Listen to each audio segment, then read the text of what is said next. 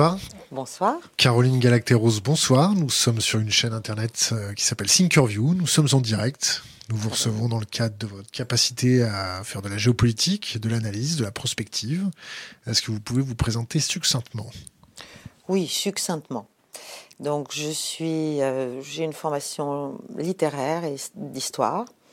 Puis après, je suis allée vers les sciences politiques. J'ai passé mes dix premières années euh, de travail euh, intensif euh, au sein des services de l'État, dans un organisme qui s'appelle le Secrétariat général de la Défense nationale.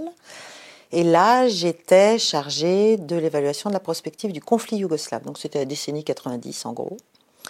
J'ai quitté fin 2001, donc après le Kosovo, après tout ça. J'ai un peu enseigné à un peu à Normal Supérieur et quelques années à HEC, les questions internationales, stratégiques, la gestion de crise. Et puis, euh, je me suis consacrée à ma douce euh, famille, euh, mais évidemment sans jamais cesser de réfléchir, d'essayer de comprendre. Je suis ensuite rentrée en 2004 dans la réserve opérationnelle des armées, dans l'armée de terre. J'ai fait l'IHEDN en 2006, la 59e promotion.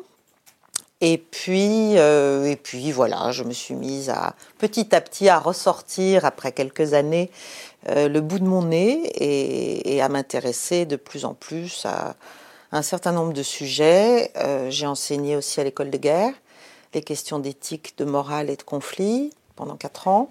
Collège interarmé de défense à l'époque À l'époque, ouais, CID, voilà, qui est redevenu l'école de guerre quelques années plus tard. Euh, et, euh, et euh, je me suis mise à écrire de manière publique, en fait, vraiment publique, au-delà de quelques revues spécialisées, euh, à partir de 2015, où on m'a proposé d'avoir une petite euh, tribune dans le point que j'ai appelé État d'esprit, esprit d'État.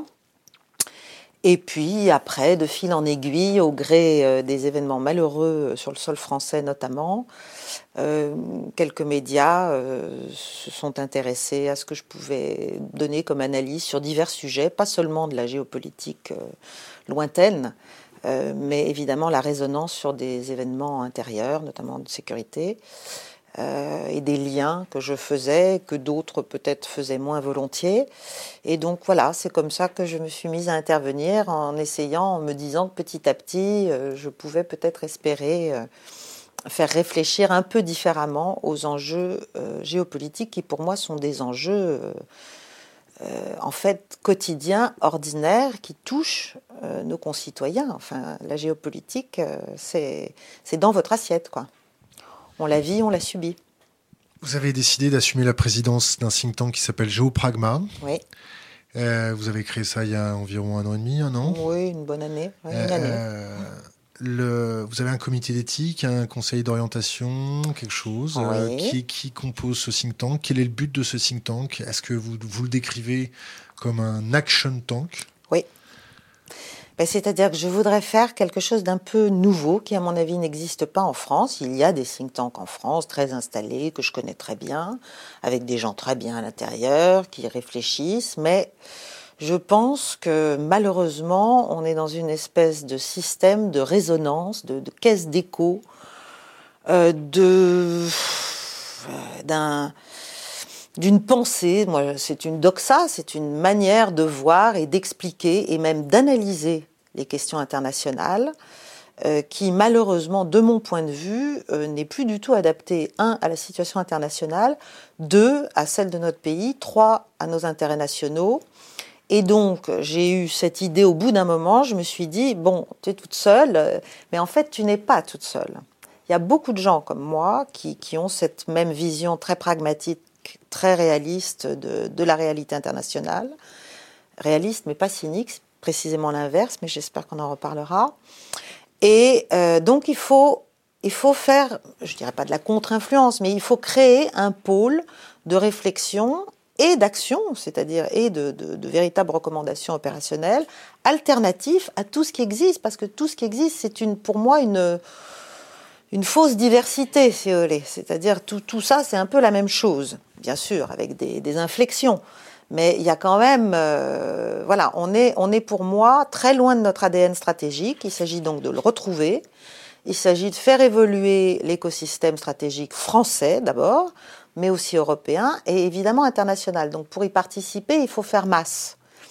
Et il faut faire masse. Donc je me suis dit, je vais essayer d'agréger petit à petit, ce n'est pas une mince affaire, des gens qui euh, soit n'osent pas, soit euh, se disent que ça ne sert à rien, soit sont un peu frustrés, un peu désespérés, souvent marginalisés aussi quand ils sont un peu trop indépendants dans leurs idées. Trop politisés Ou trop politisés, certains bien sûr. Enfin, il y, a toutes sortes de, cas de figure. Et, donc, ensemble, euh, créer quelque chose qui se mette à compter.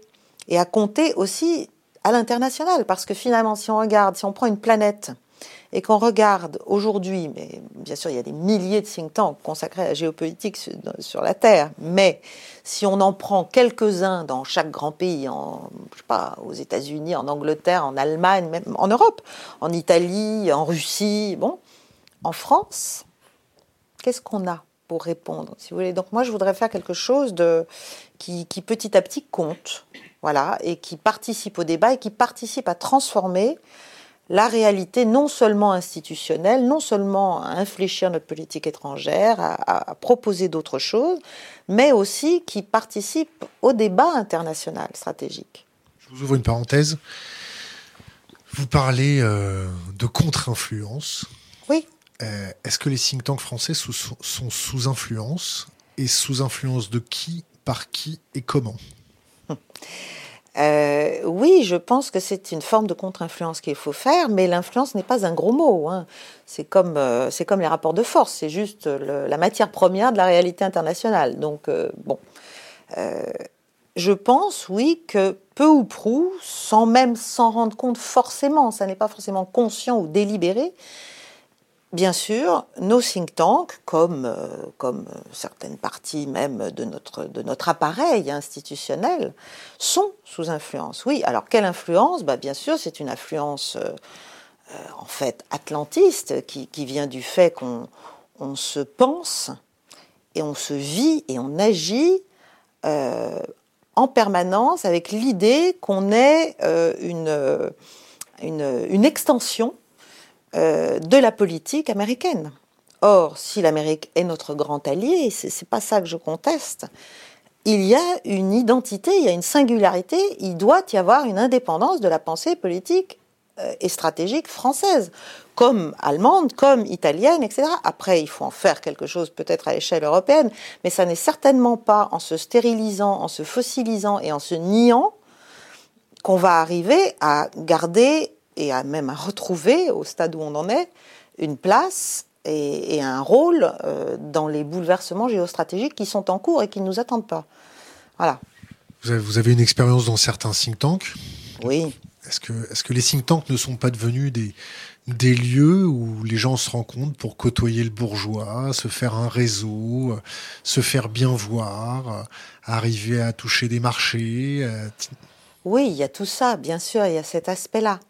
Mais bien sûr, mais il y a aussi des, il y a aussi des très bons chercheurs. Il y a aussi, il y a aussi des, des, gens qui, qui, ont une capacité de réflexion, d'analyse, de lucidité, de doute, euh, qui ne sont pas prisonniers eux-mêmes du dogmatisme. Le problème, c'est que euh, la matière think tank, elle est bien sûr sous les feux euh, de de ce, terrible virus qui nous a saisis euh, après la fin de la guerre froide, qui est une espèce de, moraline, de moralisation de tout et n'importe quoi en matière internationale. Et non seulement c'est absolument inefficace opérationnellement, mais en plus c'est faux. C'est-à-dire c'est c'est contre, contre tout, contre temps, contre-productif, contre-emploi euh, et contradictoire profondément. Donc euh, c'est pour ça que j'aime parler de morale et d'éthique parce que pour moi c'est pas du tout la même chose en, politique internationale. La morale, ben, bien sûr, elle est, elle est tenue et contrôlée par la politique, donc par des par des comment dirais-je des contingences. Chaque pays a son idée du bien, du mal, du vrai, du bon, du juste, de l'opportun, euh, du nécessaire. Bon.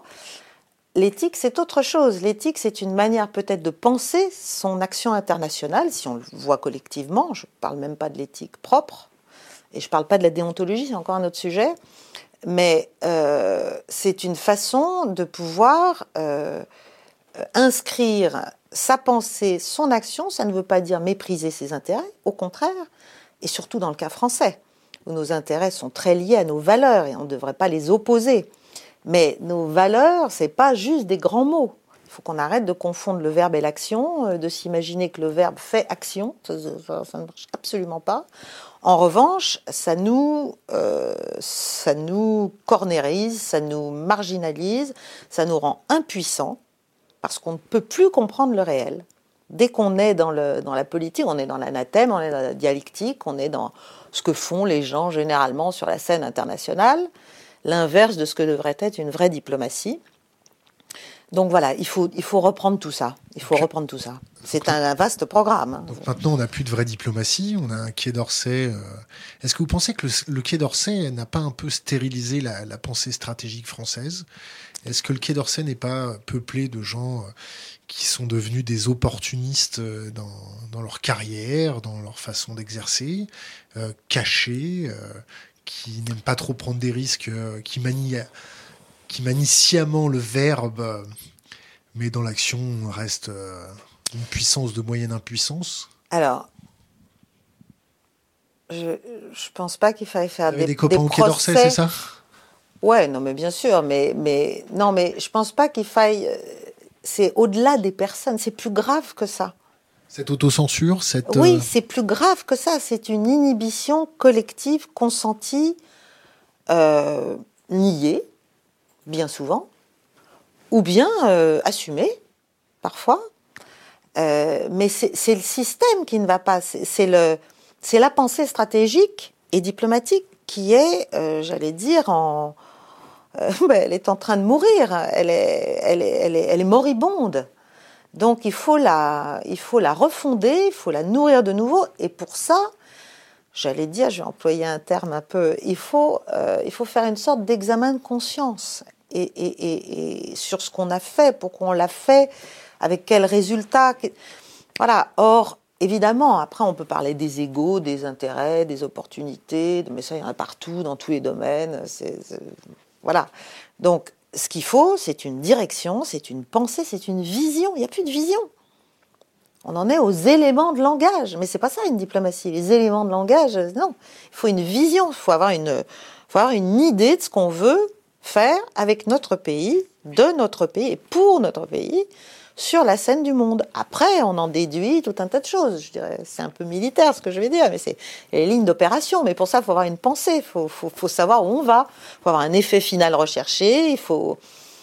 Euh, c'est pour ça que j'aime le monde militaire d'ailleurs, parce que c'est infiniment plus cohérent et quand il y a une incohérence, elle se voit immédiatement parce que ses conséquences sont tellement dramatiques que euh, voilà, on, traite de la matière humaine euh, concrète. Donc on est dans une cohérence nécessaire. Tandis que l'action diplomatique, et nous avons une diplomatie de, bon niveau, nous avons des grands diplomates, nous, en avons. C'est pas que ça nous manque, c'est simplement qu'il n'y a plus de, il n'y a plus de boussole. On ne sait plus où on va en fait. Donc on gère. Voilà, c'est le, mot de l'époque. Hein. on gère. Mais il ne s'agit pas de gérer. Il s'agit de, vouloir déjà. Il s'agit de vouloir, il s'agit de mettre en ordre de bataille, entre guillemets, ces diplomates, comme ces services, comme ces armées. Euh, voilà. Vous parlez des services. Oui. Euh, vous connaissez un peu le monde du renseignement? Un petit peu. À quel niveau? Intérieur, extérieur? Les deux, mon général. En colonel. C'est vous le général. Je ne suis que colonel. Vous en pensez quoi à l'heure actuelle? Ça donne quoi? Est-ce que le renseignement brut est mal interprété par les dandys de salon, de salon feutré? Ou est-ce que c'est l'appareil d'État qui n'a pas envie de voir les choses? Je pense que là aussi, le même travers s'exprime. Nous avons d'excellents services de renseignement. Le problème, c'est une tendance, une dérive vers la politisation du renseignement. Et c'est toujours le même sujet, c'est la même chose que la diplomatie.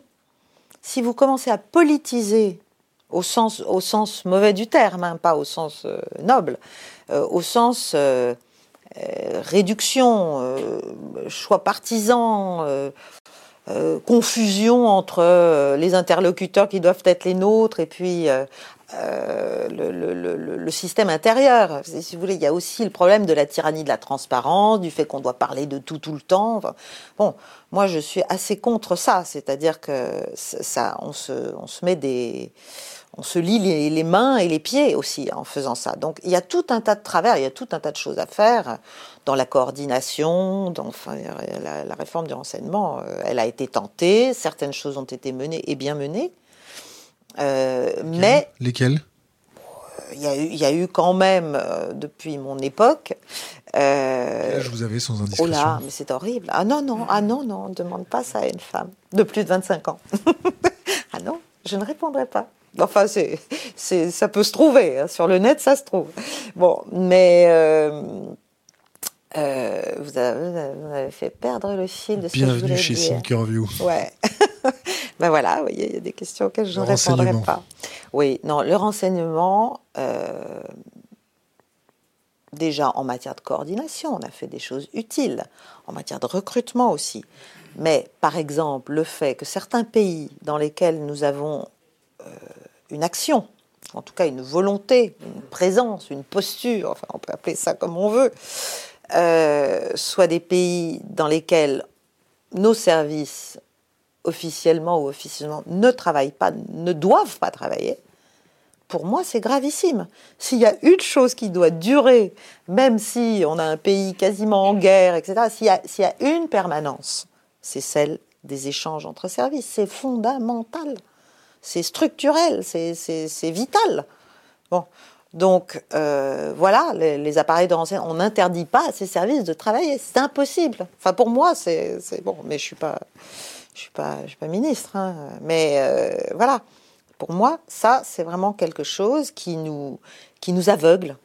Donc on, on, se bouche les oreilles, on ferme les yeux, on se, on se contente euh, d'un certain nombre de, comme je dis, de postures mais de postures au mauvais sens du terme, pas des postures militaires, des postures euh, voilà, euh, qui, sont, qui sont pauvres, qui sont indigentes et qui sont totalement inadaptées à la réalité. C'est quoi la réalité actuelle? Ah, alors, bon, ça c'est un vaste sujet. La réalité actuelle, bah, c'est un monde qui est en vibration. C'est un nouveau duopole stratégique entre la Chine et l'Amérique. Voilà. Donc ça, pour moi, c'est la tête du nouvel édifice. Et en dessous, il y a le truc qu'on appelle le multilatéralisme. Voilà. Sauf que c'est quand même globalement, bien sûr, c'est important. Je ne dis pas qu'il ne faille pas faire de multilatéralisme, mais il y a quand même une renationalisation fondamentale de tout un tas de puissances euh, qui, qui s'expriment.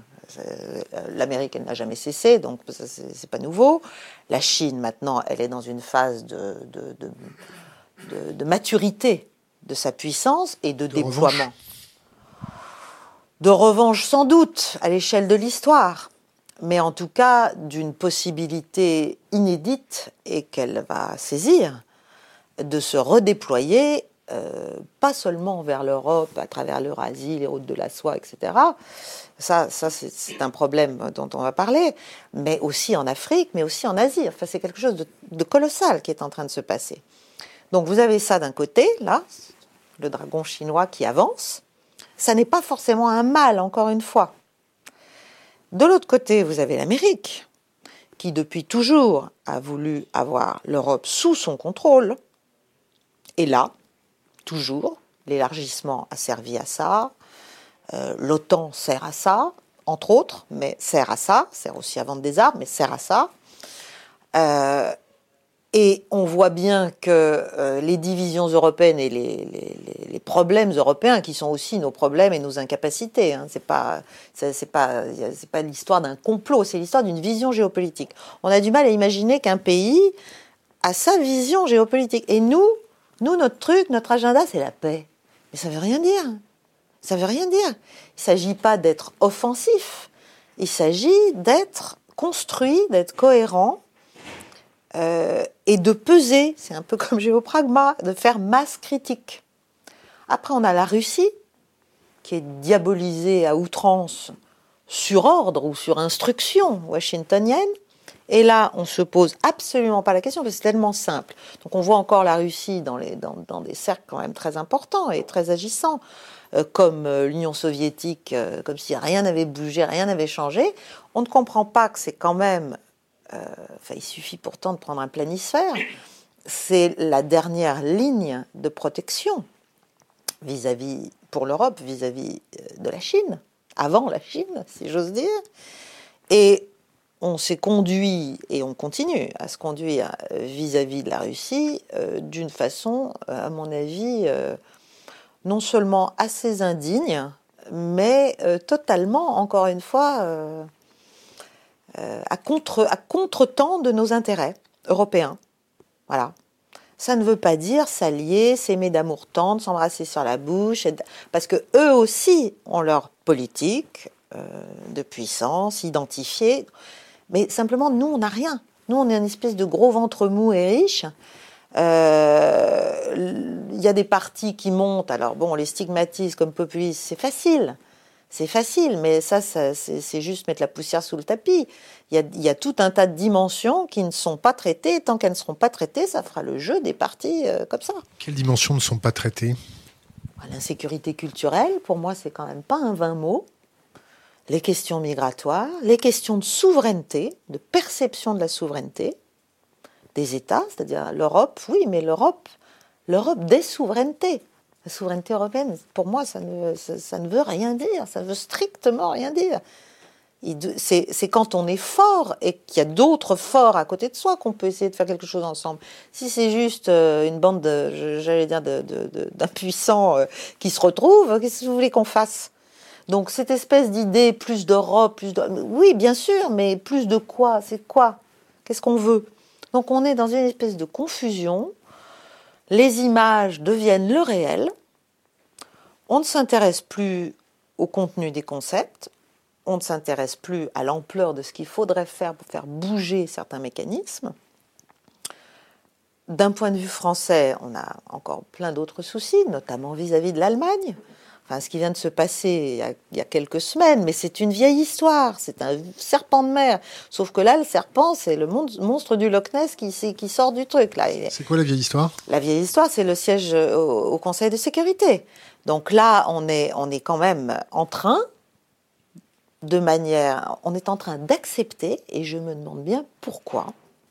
Pourquoi? Qu'est-ce qu'on gagne là-dedans? Petit à petit, alors non, on explique, non, non, on va pas donner notre siège, on va avoir un siège européen, il ne s'agit pas de mettre l'Allemagne à notre place. Enfin bref, on est en train de noyer le truc sur, sur le thème, mais il faut, il faut absolument euh, euh, il faut rester européen entre nous, il faut faire quelque chose entre nous, il faut exister entre nous. Donc au nom même d'une espèce de supposée puissance ou influence, on est en train, nous Français, de mettre à l'encan euh, un de nos derniers attributs de puissance, clair et net, qui nous permet encore de faire quelque chose et surtout d'être un tout petit peu écouté quand on dit quelque chose. Après, il faut savoir ce qu'on dit, mais voilà. Donc, je, pense qu'on est dans une, on est dans une impasse. Je pense que beaucoup de gens le savent, le sentent, y compris ceux qui, ceux qui réfléchissent. Mais personne n'ose finalement euh, dire ce qui ne va pas clair et net et affirmer des intérêts. En France, on a beaucoup de mal. On n'affirme pas, oui, on parle de, leadership, mais, concrètement, notre politique au Moyen-Orient n'est pas une politique de leadership, c'est moins qu'on puisse dire. Notre politique vis-à-vis de la Chine, oui, c'est bien, mais on s'est déjà fait griller euh, par les Italiens. Euh, notre politique vis-à-vis de la Russie, n'en parlons pas. Vous parlez de griller des Italiens, vous parlez du fait que l'Italie va faire des souscriptions de dette auprès de la Chine. Je parle du oui, mais je, je parle du fait surtout qu'il y a, moi j'appelle ça la course à l'échalote, mais c'est, si vous voulez, l'Europe est divisée. Bon, ça c'est pas nouveau, mais maintenant ça se voit. Ça se voit notamment depuis 2015. Angela Merkel a ouvert le, la boîte de Pandore, là, avec la question migratoire, avec la, gestion de la question migratoire. Et depuis, tous ces filoches. Bon. Et évidemment, tout le monde a intérêt à diviser l'Europe, sauf peut-être paradoxalement la Russie. Alors quand je dis ça, évidemment, on me dire mais vous êtes un agent du Kremlin. Bon, d'accord. Non, je ne suis pas un agent du Kremlin. Je pense que la Russie, elle, aurait intérêt à avoir un bloc européen euh, plus soudé que simplement jouer les uns comme les autres, euh, contre les autres. En revanche, l'Amérique le fait depuis toujours. Vous n'avez qu'à voir euh, l'ancien directeur de campagne, comment s'appelle Steve Bannon. Euh, bon, lui, il a, monté carrément un, système, une, véritable structure pour, de propagande. De propagande, oui, bien sûr, et de soutien à tous les partis les plus, quand même les plus extrémistes, mais qui reprennent à leur compte, ils n'ont pas de solution, mais ils reprennent à leur compte des angoisses, des, peurs que les bons Européens, entre guillemets, bons euh, et notamment les droites européennes classiques, ne traitent plus, ne gèrent plus, ne veulent plus, n'osent plus, parce qu'elles aussi, elles ont été stérilisées. Voilà, donc euh, la droite, la gauche, maintenant, euh, euh, donc on est, on est dans une situation difficile. Et de l'autre côté, la Chine aussi joue les divisions. Elle joue les Italiens contre les Français, elle joue, au plus offrant. Certes, on va faire du gagnant-gagnant. Et il y a sans doute des choses très importantes à faire avec les Chinois. Il ne faut pas qu'on entre dans une, une adversarité bête. Euh, mais il ne faut pas non plus être complètement naïf. Euh, moi, je me souviens avoir lu un, un bouquin, mais alors c'était il y a déjà, je sais pas, 15 ans, qui s'appelait La guerre hors limite, qui était un livre écrit sur commande naturellement par deux euh, colonels euh, chinois et qui expliquait donc on n'était pas du tout dans la Chine d'aujourd'hui, on était, c'était, après 2001, par là, je crois, euh, qui expliquait clairement que c'était une extension de, de, leur impérium, mais sauf que leur impérium n'est pas du tout sur le mode américain, tous azimuts, dans tous les domaines, et que c'était comme ça que ça se menait la guerre, et qu'ils y arriveraient. Voilà. Bon, eh ben, qu'est-ce qu'on, on lit ce bouquin, puis on fait quoi? J'ouvre une parenthèse euh, sur la guerre totale. Hum. C'est quoi le problème avec les flux migratoires? Ben, Le problème, il est... D'abord, le problème, il est démographique. C'est-à-dire qu'effectivement, euh, les, les, projections démographiques et les projections aussi économiques, même si on dit que l'Afrique est un Eldorado, etc., etc., certes, mais enfin, quand même, il est, sûr que nous allons avoir de plus en plus affaire à des flux migratoires euh, lourds, constants, euh, qui vont venir progressivement, euh, je dirais pas dénaturer, mais modifier, modifier la structure culturelle ethnique, linguistique, euh, religieuse aussi, euh, de l'Europe. Bon, alors là aussi, on a peur de notre ombre. Bah oui, l'Europe, euh, oui, elle est d'origine chrétienne. Ça ne veut pas dire qu'elle n'a pas assimilé, qu'elle n'a pas intégré, mais elle le faisait. Là, maintenant, on ne le fait plus. On est dans le communautarisme. Donc, au nom de l'individu, en fait, comme on a par ailleurs désingué avec une mondialisation assez brutale beaucoup d'appartenance, tout ça de manière très idéologique, les gens, ils reviennent à leur communauté. Donc on est en train de se préparer une peau de léopard, un truc. Et donc les États face à ça sont évidemment... Euh, euh, ils, devraient être extrêmement forts, extrêmement sûrs d'eux-mêmes, extrêmement, euh, euh, je dirais pas autoritaires, mais en tout cas donner des bases, donner des tout, donner des quotas, dire ce qu'on veut et comment et à quelles conditions. N'est pas, il ne s'agit pas de ne pas accueillir, il s'agit de ne pas faire n'importe quoi. Or, on le fait, encore une fois, par les bons sentiments. C'est le titre de l'interview, mais c'est ça.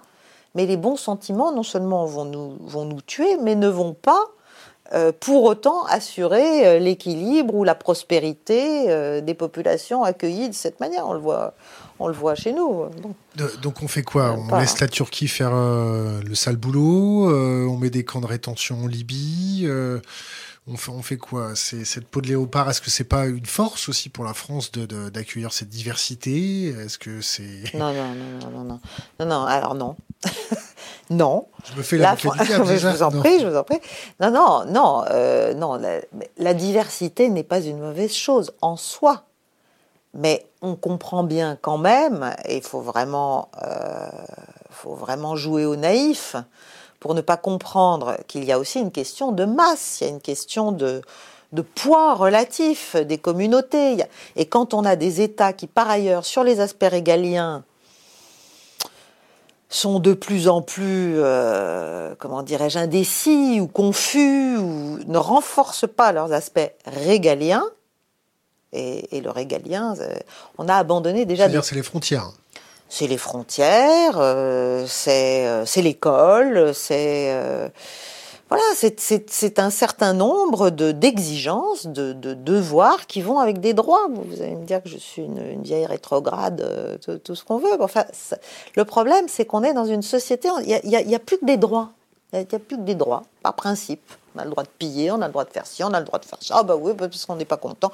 Ça, ne marche pas comme ça, un État. On a le droit de piller, c'est-à-dire Non, mais je pense aux, mouvements actuels, si vous voulez. Je pense Les Gilets jaunes, ils font pas de pillage non, mais il, il, laisse quand même, il laisse, et de plus en plus, parce qu'eux-mêmes sont noyautés, instrumentalisés, dévoyés, etc., etc., et pénétrés, surtout, infiltrés. Vous avez déjà été sur un rond-point?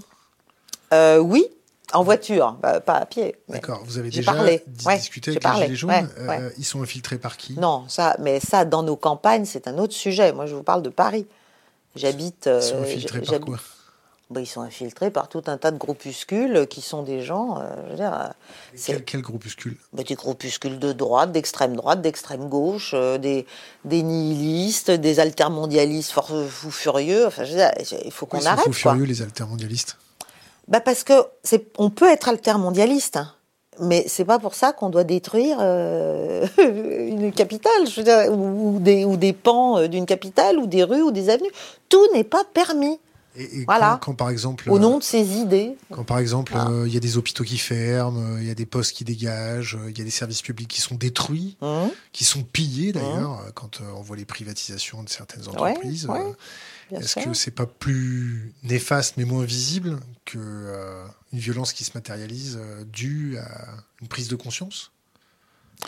Oui, mais elle se matérialise au détriment global, si vous voulez. Alors moi, vous bon, c'est vrai que j'ai une vision, euh, j'ai une vision très régalienne, c'est-à-dire, elle se, elle se, je ne pense pas qu'on aide quoi que ce soit, ni la réforme de l'État, ni celle des hôpitaux, de la santé, de l'école, hein, en faisant ce qu'on fait. En 1789, il fallait faire quoi? La révolution de 1789, on pourrait en parler, c'est une révolution bourgeoise. Euh, il y avait trois pelés, deux tondus dans la Bastille. Il faut qu'on arrête aussi là-dessus. Euh, voilà, c'est notre mythologie, mais il y a eu d'autres phases dans l'histoire de France, tout aussi, euh, comment dirais-je, constructrices de ce qu'a été la France, parce qu'elle n'est plus forcément complètement aujourd'hui, parce que justement, il s'agit de structurer un collectif. Il s'agit de, de ne pas laisser le pays se ce, oui, moi j'appelle ça la peau de léopard, mais c'est un peu ça. C'est un peu ça. C'est-à-dire petit à petit, on a des petits, des petits groupuscules de revendications des corporations. Il y en a dans la société, il y en a forcément. Mais c'est à ça que doit servir l'État. Donc si vous voulez, quand je parle de, des pillages, je pense simplement que force doit rester à la loi. Il n'y a pas eu de pillage. Hein. Comment il n'y a pas eu de pillage? Il n'y a pas eu de pillage. Il y a eu quelques... Sur les Champs-Élysées? Il y a eu quelques. Il n'y a pas eu de pillage? Il y a eu quelques glanages à la fin par euh, certains. Ah, des glanages Ah oui, c'est joliment dit. vous êtes allé voir? Oui, oui, oui, pas de problème. Oh, attendez. Vous avez, vous avez, vu les boutiques? Non, mais c'est un truc de fou. Alors, très bien. On, dit que c'est bien, on dit que c'est. Bon, oui, pourquoi pas. Alors, il y a des gens qui bossent. On s'en fout, on leur, on, leur, on, leur, euh, on leur crame leur devanture, leur kiosque, leur truc. Bon, qu'est-ce que ça donne à l'étranger, ça les kiosques, les kiosques, à mon avis, à mon sens, ont été ruinés et ravagés parce que c'est la presse tenue par une oligarchie. Donc c'est c'est eux qui ont été pris pour cible. Certes, le petit kiosquier qui a rien demandé à personne, qui fait son petit travail, qui est, qui, est là, bah qui vend ses petits journaux, qui sont produits par combien d'oligarques de, de, la presse? 9, en France En France Quelques-uns. Quelques-uns, d'accord, une poignée. Oui, Donc c'est un dommage collatéral. Que le Fouquet se fasse ravager, euh, euh, c'est un, symbole. Quand le président Sarkozy allait se faire euh, la, taper la cloche moi, au Fouquet, c'est un dommage collatéral. Mais je veux dire, pour moi, ça, Je me fais encore l'avocat du diable. Hein. Ça, pour moi, c'est un peu comme euh, la Libye ou la Syrie, ou d'expliquer. C'est de la personnalisation, c'est du. Comment dirais-je C'est de la libération d'énergie négative ou d'indignation, etc. Mais à la fin, le résultat, c'est quoi? Je ne pense pas que les Gilets jaunes, qui ont des revendications bien légitimes pour beaucoup, pour beaucoup. Quelles sont leurs revendications? Des revendications de, de pouvoir d'achat, de vie un peu, euh, et surtout de sens aussi, de, face de dignité face à la désertification, face au fait effectivement qu'il y a des déserts traite de sans de gens de oh, peu, de gens de rien. Ah, mais je suis bien d'accord. Ah non, mais, alors là, oui, je, là vous prêchez une, convaincue. Je trouve ça scandaleux. Voilà. un ministère se fait enfoncer la porte par un Fenwick, par un Transpalette, hum. c'est légitime, pas légitime C'est une façon de faire? Non, c'est pas une façon de faire. Non, non, non, parce que l'État n'est pas un ennemi. Et en France, je trouve ça un peu fort de café d'expliquer que l'État est l'ennemi. Si vous voulez, on est quand même. Mais l'ennemi, ce sont les, perversions d'un système que l'on laisse trop faire. Ce sont des disparités trop grandes. Ce sont euh, voilà. Mais si vous voulez, moi, je, vous me faites penser à Hollande, qui, au président Hollande, qui expliquait qu'on était riche à 4 000 euros. Moi, je pense pas qu'on soit riche à 4 000 euros, si vous voulez. C'est-à-dire, le problème, c'est ça, c'est qu'il y a les disparités se sont tellement, tellement, tellement distendues, mais au milieu, euh, vous avez tout un tas de gens qui bossent comme des fous, et moi j'en connais plein, et qui gagnent bien leur vie, mais ils la volent pas. Et ceux-là, je vois pas pourquoi on va leur chercher des noix. C'est-à-dire, on a aussi des problèmes et des travers français. 1789, euh, oui, on s'en souvient encore. C'est-à-dire que on a cette espèce de revanchisme, cette espèce de volonté d'avoir ce qu'a l'autre. On a même, c'est, pour moi, c'est ridicule. L'État est un allié. vous n'avez pas une, euh, une, erreur de socioperception sur ce conflit-là? Oh, ben on a tous des erreurs de socioperception en fonction du monde dans lequel on vit, de l'éducation qu'on a reçue, de ce qu'on a vu. Moi, j'essaie de me placer plus large. Si vous regardez la France par rapport au reste du monde, bon, c'est presque un peu indécent. Voilà, si on, si on, si on lève le, si on prend la longue vue au lieu de prendre la loupe, on se dit, euh, attends, c'est bon, on est, dans un, on est dans un pays quand même de cocagne. On est dans un pays de cocagne. On a envie de temps en temps de leur dire, mais allez donc vous balader. Vous-même, vous, le savez, vous, avez voyagé. Donc, euh, il y a ça. Deuxièmement, l'image de la France à l'étranger. Parce que notre problème, c'est quand même euh, le problème de perception d'une maîtrise du pouvoir tel qu'il est là aujourd'hui. Et moi, je suis plutôt une légitimiste, c'est-à-dire que je peux avoir mes envies, mes goûts, mais bon. Mais voilà, il est là. Hein. Donc on va pas, on va pas faire la révolution. On va essayer de faire en sorte que ça tienne, que nos institutions résistent, et elles sont bien faites quand même. Euh, mais vis-à-vis de l'étranger, on passe pour des clowns. On passe pour des clowns. Pourquoi? Bah parce que les Champs-Élysées euh, détruits une fois, les manifestations interdites qui se produisent quand même. Euh, enfin, je veux dire, c'est, pour moi, c'est inadmissible. C'est inadmissible et ça. ça stratégique des Gilets jaunes? Oui, je pense qu'ils auraient dû très vite, très vite, euh, se, se, désolidariser, ne, ne, ne pas euh, comment dirais-je ont fait pour la plupart. Hein. Oui, il y en a plein qui l'ont fait, mais on voit bien qu'il y a quand majorité. Oui, mais il y a quand même une frange qui se mêle à des gens qui n'ont rien à voir avec eux et qui du coup décrédibilisent leurs revendications. Et j'aimerais bien savoir ce qui va sortir de tout ça en termes de législation, de propositions. À mon avis, c'est pchit. Donc, euh, qu'est-ce qu'on gagne à la fin? C'est pas ça le sujet. Le sujet pour moi, euh, c'est peut-être de... Alors, il y, a y, a des vraies grandes réformes à faire, mais il faut aussi que les gens comprennent qu'ils doivent travailler euh, beaucoup plus quand même dans ce pays, parce qu'on est quand même dans un pays où on travaille très peu. Hein. Voilà, donc par rapport aux autres, par rapport aux autres, c'est toujours la même chose. Si on était tous euh, à l'île Moustique, ça irait bien, mais on n'est pas tous à l'île Moustique. Donc juste à côté de l'île Moustique, la France est en Europe. Est-ce que, est que, vous connaissez les morpions de l'évasion fiscale? Alors, non, mais vous allez me dire. L'évasion fiscale représente quel volume d'argent pour la France? Bah, Quelques milliards. Petite centaine quand même, non? Petite centaine de milliards. On dit 130, ouais, mais, ouais, mais je n'en sais rien. Je n'en sais rien. Mais l'évasion fiscale, c'est vieux comme l'homme. Hein. Ça va pas disparaître. Hein. Ça a pris quand même des proportions dingues en ce moment, non? Ouais, mais c'est un problème d'Europe. On n'a pas d'harmonie fiscale. Et nous, c'est-à-dire, c'est aussi c'est les incohérences européennes. Il y a le Liechtenstein, il y a le Luxembourg, il y a, puis euh, il y a la Suisse pas loin non plus, euh, qui y est sans en être. Enfin bref, donc on a fait quand même beaucoup de progrès. Mais euh, l'évasion fiscale, c'est pas, pour moi, c'est pas le sujet. Pour moi, c'est pas le sujet. Pour moi, il faut détabouiser l'argent dans ce pays, et ça, c'est un problème culturel lourd, parce qu'on est une culture catholique. Combien vous gagnez?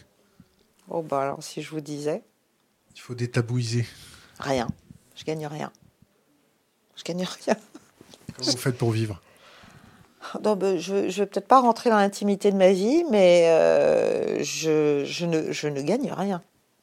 Franchement, moi je fais du... Jusqu'à présent, j'ai fait énormément de bénévolat et de philanthropie euh, stratégique euh, depuis que je me suis arrêtée de travailler, quasiment. Euh, donc depuis 2002. Euh, voilà. Donc, euh, il m'arrive de faire un peu de conseils, de donner quelques conférences, etc. Il faut que je développe d'ailleurs beaucoup tout ça. Vous êtes pas mis au RSA Non, non, non, mais non. J'ai même jamais touché le chômage. Alors, j'avais droit à deux ans et demi de chômage après avoir quitté les services de l'État. J'ai considéré que c'était pas légitime, même si j'avais cotisé pendant dix ans. J'ai considéré que je n'en avais pas besoin, donc euh, voilà. Donc euh, non, je, là sur l'argent, voilà, c'est un sujet difficile, douloureux. Appel aux, bonnes âmes. Je, alors appel aux bonnes âmes, attention, euh, c'est-à-dire je, je, donne des conférences pour des entreprises, ça m'arrive. mais évidemment, il est très difficile d'être payé pour sa liberté de penser. Voilà. Et moi, une de mes préoccupations fondamentales, et alors là on peut me proposer des ponts d'or, c'est que je ne suis pas mercenaire.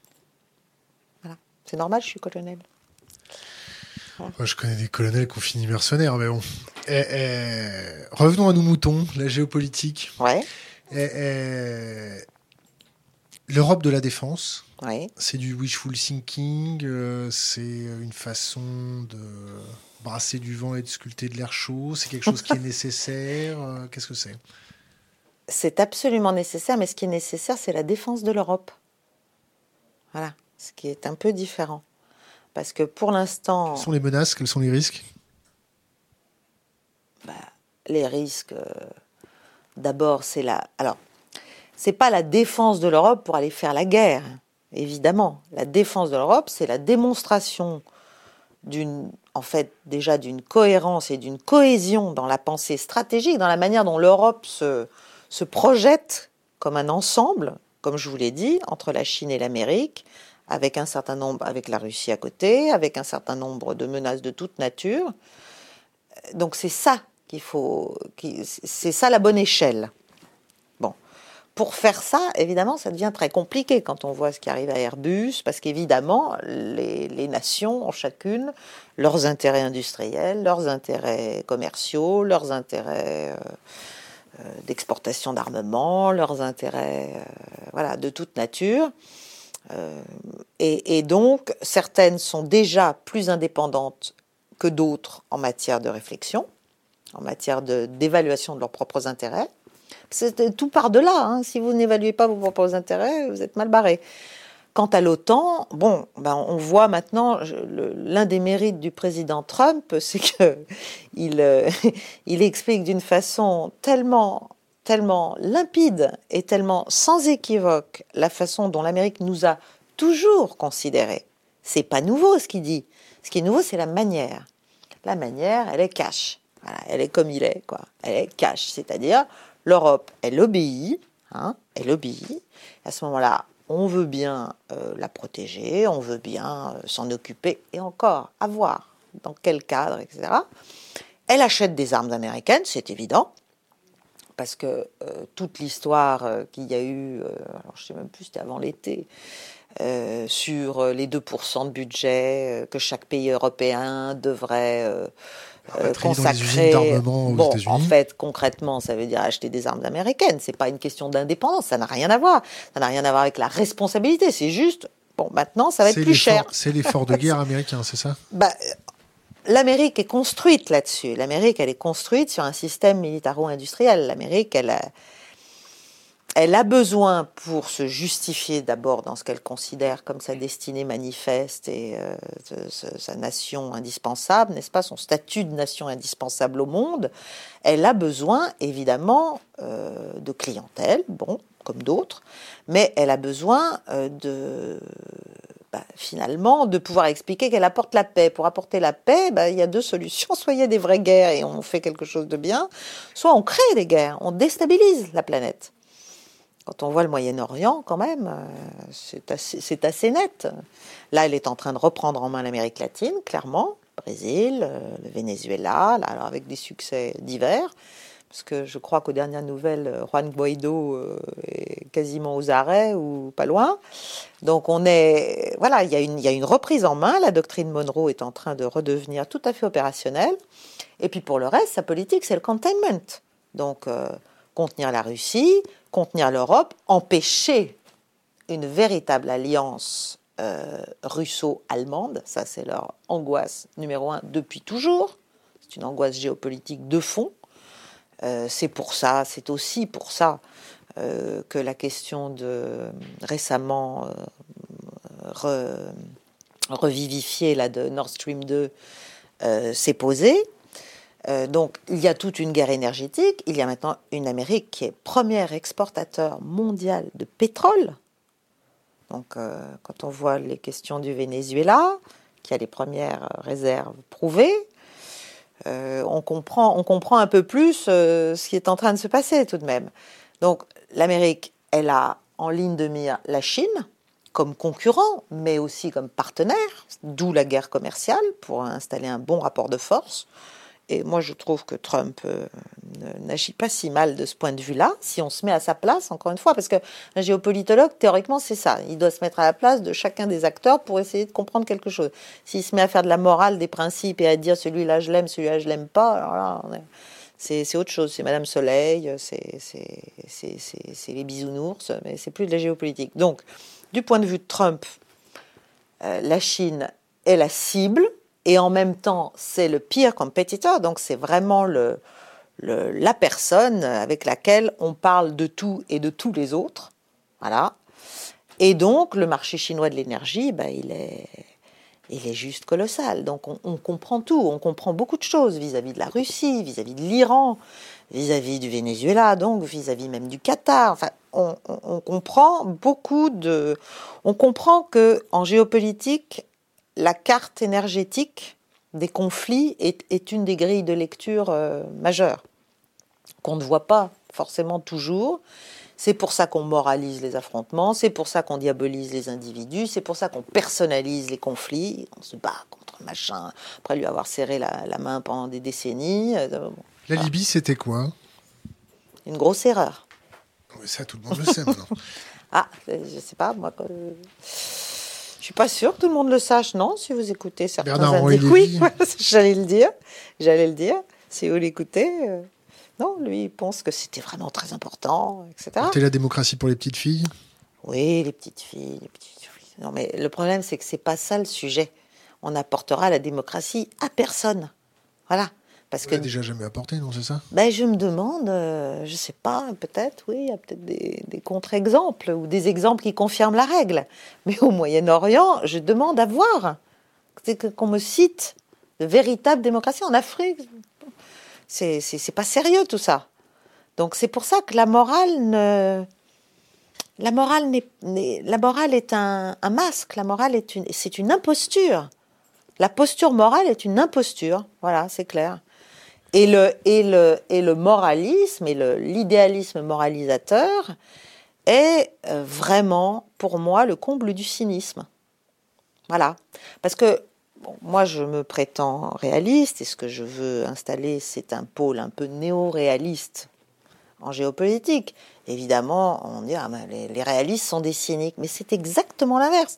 Le procès en cynisme fait aux réalistes, c'est vraiment un procès, c'est un procès de Moscou, quoi. C'est un truc. Euh, c'est, La Libye, la Libye c'était fait pourquoi Je n'en sais rien. Très honnêtement, je n'en sais rien, mais le résultat, le résultat est dramatique. Vous avez voté Nicolas Sarkozy euh, Oui, j'ai voté Nicolas Sarkozy. Oui. Mais pas. euh, Enfin, j'ai voté Nicolas Sarkozy en 2007. Vous êtes content de son intervention en Libye? Non, non, non, ah mais non, non, et ni, ni de la réintégration dans l'OTAN, euh, dans le commandement militaire. Ah non, ben non, mais moi j'ai été déçu au plan international, euh, très, très. Enfin, Hollande, c'était encore. Voilà. Donc euh, moi, de toute façon, c'était une erreur. ah, ben, colossal. Est-ce que une regarder façon... le pays. Et il n'y a qu'à regarder les conséquences euh, migratoires de déstabilisation régionale, de, de hub pour des terroristes. De, de- enfin, je veux dire, c'est n'importe quoi, quoi. Les milices islamistes, les Misrata, un gouvernement fantoche qui ne représente que lui-même, qui est complètement sous la coupe des islamistes. De l'autre côté, un général qui est en train d'essayer de reprendre les choses un peu en main à sa manière, mais enfin, qui quand même a une représentativité bien plus grande, mais que naturellement on ne reconnaît pas parce qu'on s'est, on s'est pris les pieds dans le tapis, on s'est, encore une fois, on a fait le mauvais choix. Hein? Donc maintenant, pour ne pas perdre la face, on s'enfonce, on s'enfonce, au lieu, d'être pragmatique. Qu'est-ce qu'on veut? Est-ce qu'on veut vraiment que les Libyens s'en sortent? Est-ce que le peuple libyen nous importe? Si le peuple libyen nous importe, il faut vraiment d'urgence revenir à une politique beaucoup plus réaliste. Il faut prendre celui qui est capable d'apporter la stabilité, celui qui est capable de, de contrôler les milices islamistes. Et oui, c'est ça. Qu'il soit euh, grand démocrate, petit démocrate, autocrate. euh, c'est franchement, c'est pas pas sérieux. On parle de masse importante. On parle de de de de, de, de- de déstabil- la, Libye de Kadhafi. Bon, alors Kadhafi, c'était Kadhafi. Bien, c'est pas, je suis pas, je n'ai pas de, je suis pro rien moi, donc euh, de toute façon, euh, ni anti. Euh, Kadhafi, c'était Kadhafi, mais enfin sous Kadhafi, il y avait quand même euh, une modernité sociale à partir du moment où ils ont eu du pétrole très importante, tout à fait même euh, inédite dans la région, je dirais, en matière d'enseignement, en matière d'hôpitaux, en matière euh, euh, d'université, enfin, en matière de liberté des femmes. Là, pour le coup, c'était un pays, bon, qui, un pays qui vivait de rente, très bien, mais euh, les Libyens n'étaient pas dans l'état dans lequel ils sont. Pourquoi Comme on- les Irakiens d'ailleurs, comme les Syriens d'ailleurs. Pourquoi on a désingué Kadhafi? Mais je n'en sais rien, moi je, je n'étais pas dans le bureau du président. hein. Vous avez bien une petite idée quand même. Non, si vous voulez me faire euh, dire. euh, mais je, je n'ai pas d'éléments. Moi, j'aime pas parler de ce que je ne connais pas. Vous connaissez Fabrice Arfi? Pas personnellement, mais oui, ou je l'ai peut-être vu sur. un- Est-ce que vous avez suivi euh, ces enquêtes sur... euh, Oui, j'ai lu. Oui, oui, oui, oui. non, mais bien ça, sûr. ça- ça vous paraît réaliste? Ça me paraît euh, possible. Possible. Mais je n'en sais rien, moi. Vous savez, je plus ça va, plus je suis comme saint Thomas. hein. Oui. J'aime bien, j'aime bien, j'aime bien l'entendre de la bouche du cheval, quoi. Ouais, ben là, ça va être compliqué. Ça va être compliqué. Eh, eh, La Syrie, c'est quoi C'est un beau pays euh, C'est euh, une c'est erreur un drame. euh, C'est c'est quoi? C'est un drame, la Syrie. Moi, je crois à la souveraineté des États. Je remarque que l'Irak, la Syrie, la Libye sont les trois pays qui étaient puissants, riches, laïques, qui protégeaient la pluralité confessionnelle et ethnique. Je parle pas du, du- je parle pas de la démocratie comme chez nous, évidemment, mais il y en a pas. C'est- pas possible. Ça marche pas comme ça. Ça marche par clan, ça marche par confession, ça marche par. euh, c'est- c'est- ça n'est pas valable. Bah, On peut peu comme ça en toujours. France aussi, non? Il y a les clans politiques, les clans Mais de financiers. plus en plus, mais de plus en plus. mais là, on même, parle. Ouais, mais bon, euh, justement, moi j'aimerais qu'on revienne à des, à des principes un peu plus sains. Donc, euh, alors, pour revenir à la Syrie, gna, gna, gna, on, est, on, on avait commencé sur la Syrie, c'est très important la Syrie. Je pense que là aussi, il y a eu sans doute au départ une, euh, une révolte plus ou moins contrôlée, plus ou moins stimulée, comme la plupart des révoltes. Hein. Euh, moi, j'ai un peu de mal avec les, mouvements spontanés. Euh, bon, il y en a sans doute. Révolution orange, révolution de Ah non, révolution orange, euh, non, ça. On va y venir. voilà. mais donc, il y a eu une phase initiale, mais qui a duré très peu de temps, qui a duré quelques mois, populaire. Le problème, c'est que l'opposition syrienne politique politique, euh, euh, j'allais dire, euh, comment dirais-je, du pays, enfin autochtone, n'existait pas. Alors on va dire, et pour cause, bon, très bien. Donc on est allé chercher des gens partout, à Londres, à Paris, partout, des exilés qui avaient des ambitions. Hein. On a essayé de créer une alternative qui n'en était absolument pas une, qui, n'avait, qui avait une représentativité zéro. Et pendant ce temps, le monde entier a envoyé ses djihadistes. Voilà. Donc, après, c'est une très longue histoire. Le pays et l'État et l'armée ont résisté jusqu'à un point où ça devenait trop difficile, parce que le rapport de force devenait trop difficile, trop compliqué. Les puissances occidentales, comme d'habitude, ont cherché à favoriser en fait, euh, des groupuscules. Enfin, on se souvient d'Al-Nosra fait du bon boulot. Euh, très bien, on est, on est quand même. Sûr de ça Que Laurent Fabius a prononcé cette phrase-là? Oui, il l'a dit. Oui. C'est quoi votre source? Ma source, c'est pas la bouche du cheval. c'est pas la bouche du cheval, mais bien sûr, il l'a dit. Mais d'ailleurs, il ne le nie pas. Il l'a pas nié. Donc. mais c'est un vrai problème. Al-Nosra, c'est Al-Qaïda. Al-Qaïda, c'est 2001 euh, de manière euh, très visible. Euh, donc on, est dans une schizophrénie totale, c'est-à-dire, pour moi, et c'est le problème de notre politique étrangère au Levant, nous favorisons, pour des raisons qui m'échappent, et qui, à mon avis, ne sont pas que financières ou économiques, c'est-à-dire il ne s'agit pas seulement de marché d'armement, nous favorisons des mouvements et des, proxys de puissances sunnites qui sont en fait la source d'inspiration chez nous de la déstabilisation sécuritaire et terroriste. Donc il y a quand même un moment où il faudrait euh, faire le lien quoi, entre l'intérieur et l'extérieur. Ça s'appelle le continuum défense-sécurité. Voilà. C'est pas un vain mot pour moi. Donc c'est très grave pour moi. C'est très très grave. Et on se met maintenant. Euh, Enfin, on, ne comprend rien. On ne comprend rien. On va, prendre deux, trois questions Internet. Euh, si vous voulez. nos moutons. Euh, on va vous faire souffler un peu avec des questions gentilles. Oui. Euh, comment les néocons ont infiltré l'appareil militaire français? Militaire? Est-ce qu'ils ont infiltré l'appareil militaire français? Déjà, je ne suis pas sûre de pouvoir dire que les néocons ont infiltré l'appareil militaire. une question Internet posée de brut en de, euh, Ouais, euh, non, les mouvements néoconservateurs et atlantistes ont infiltré la haute administration française, ça c'est clair. Les milieux intellectuels, c'est clair. Euh, le milieu militaire, non, parce que en France, L'armée, qui malheureusement de plus en plus se considère simplement comme un outil militaire, ce qui est aussi révélateur d'une évolution que moi je trouve déplorable. Comme une femme de ménage, non?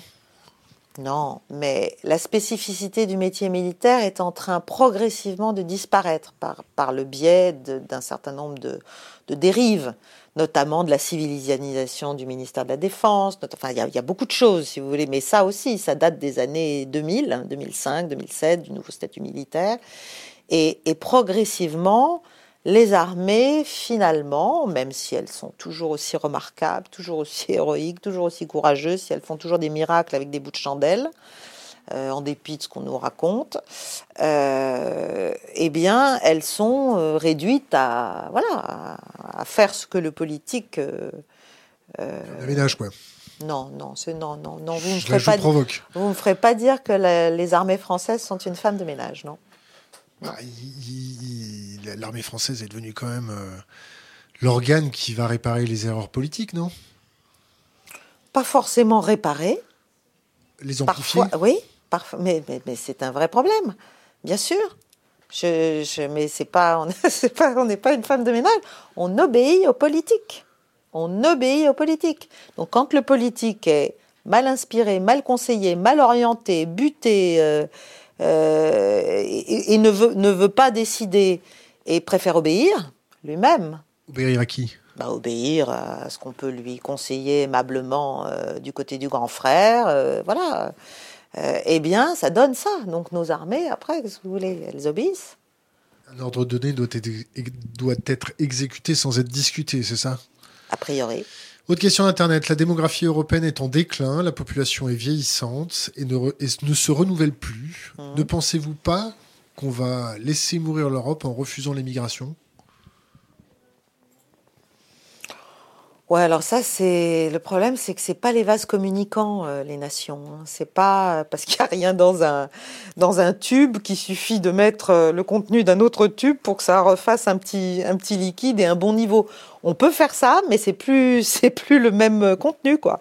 Donc il faut il faut pour moi euh, recréer une, une structuration. Il faut.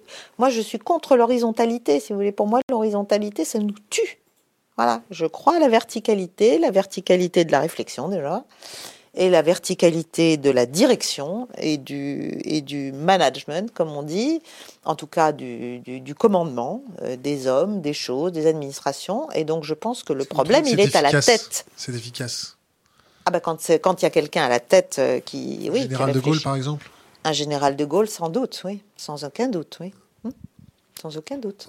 On n'en voit pas beaucoup émerger des, ben non, grands on leaders. Non, le problème, c'est qu'il y a une espèce en voie de disparition qui s'appelle l'homme d'État. Voilà, nous sommes dans un pays où il n'y a, y a, y a, pas que les, les, les, les, grèbes à tête huppée ou les fous de bassin qui disparaissent, il y a aussi les hommes d'État. Voilà, donc euh, c'est vrai, c'est vrai. Un homme d'État. Euh, ou une femme d'ailleurs. Enfin, un être d'État. Un être qui croit à l'État. Vous voyez qui, par exemple Et qui est capable d'endurer d'endurer euh, l'impopularité. Macron, c'est un bon président pour vous? Euh, Comme je l'ai dit, j'étais légitimiste, c'est-à-dire que une fois qu'il a été élu, j'ai considéré qu'il fallait l'aider, ou en tout cas espérer qu'il réussisse. J'ai trouvé ses premiers pas en politique étrangère très bons. Euh, j'ai même eu l'outrecuidance de donner, d'écrire deux petites chroniques dans le Point qui s'appelait Petit manuel de diplomatie à l'usage du président ou quelque chose comme ça. Puis après, je me suis arrêtée. Je me suis... Mais euh, malheureusement, euh, il y a les entourages, il y a les pesanteurs, il y a l'inertie il y a la mauvaise perception de ce qu'on doit faire, il y a le refus de se remettre en cause, il y a le problème de, de, ne pas vouloir avouer aussi les erreurs qu'on a faites. C'est rien de pire, ça. C'est-à-dire, non seulement vous faites une ânerie, mais vous la poursuivez dix ans. Ah, chouette. Avec notre argent. Oui, avec notre argent accessoirement, oui, oui, mais, mais, mais en, en tant que tel si vous voulez, si on se place du point de vue de l'intérêt national, moi c'est quand même ma préoccupation. C'est ça le problème. C'est que euh, moi je, ne, je, pense qu'il est beaucoup plus important euh, de dire parfois qu'on s'est trompé, de repartir sur une autre base, euh, que de s'enferrer ad vitam aeternam dans les mêmes erreurs. La Syrie est un excellent exemple. C'est bon, la guerre est gagnée, elle a été gagnée. Nous nous sommes trompés, nous nous sommes trompés de Paris, nous nous sommes trompés d'alliés, nous nous sommes trompés d'à peu près tout. Euh, il va falloir reconstruire ce pays, il va falloir qu'il se reconsolide politiquement, il va falloir que le pouvoir s'ouvre, il va falloir une nouvelle constitution, il va falloir plein de choses. Qu'est-ce qu'on fait? Il faut qu'on arrête juste de dire euh, Bachar est l'ennemi de son peuple et il faut. C'est pas le sujet en fait. C'est bien plus compliqué que ça. C'est bien plus important que ça. Bachar, il, voilà, il a fait ce qu'il pouvait. Il est lui-même euh, sous contrôle, quand même, très largement, et sous des contrôles qui ne sont pas forcément convergents, contrairement à ce qu'on veut faire croire.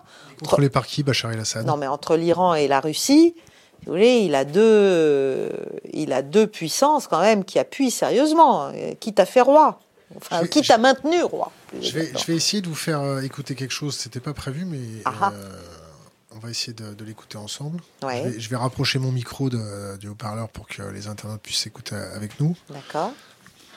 Des chefs de guerre, il y en a toutes sortes. Des bons, des mauvais, des pleines cagettes, il y en a. Mais une fois de temps en temps, il en sort un. Exceptionnel. Un héros, une légende. Des chefs comme ça, il n'y en a presque jamais. Mais tu sais ce qu'ils ont tous en commun? Tu sais ce que c'est? Leur pouvoir secret? Non. Ils ne se battent que pour la dignité des faibles. Est-ce que vous trouvez que Emmanuel Macron se bat pour la dignité des faibles? Déjà, je suis pas d'accord. Pourquoi? Un chef d'État ne se bat pas forcément pour la dignité des faibles. Ah bon, pourquoi? Non, mais il se bat pour la, la dignité de son État. Et dans son État, il n'y a pas que des faibles. Donc c'est déjà une vision très idéologique des choses, de mon point de vue.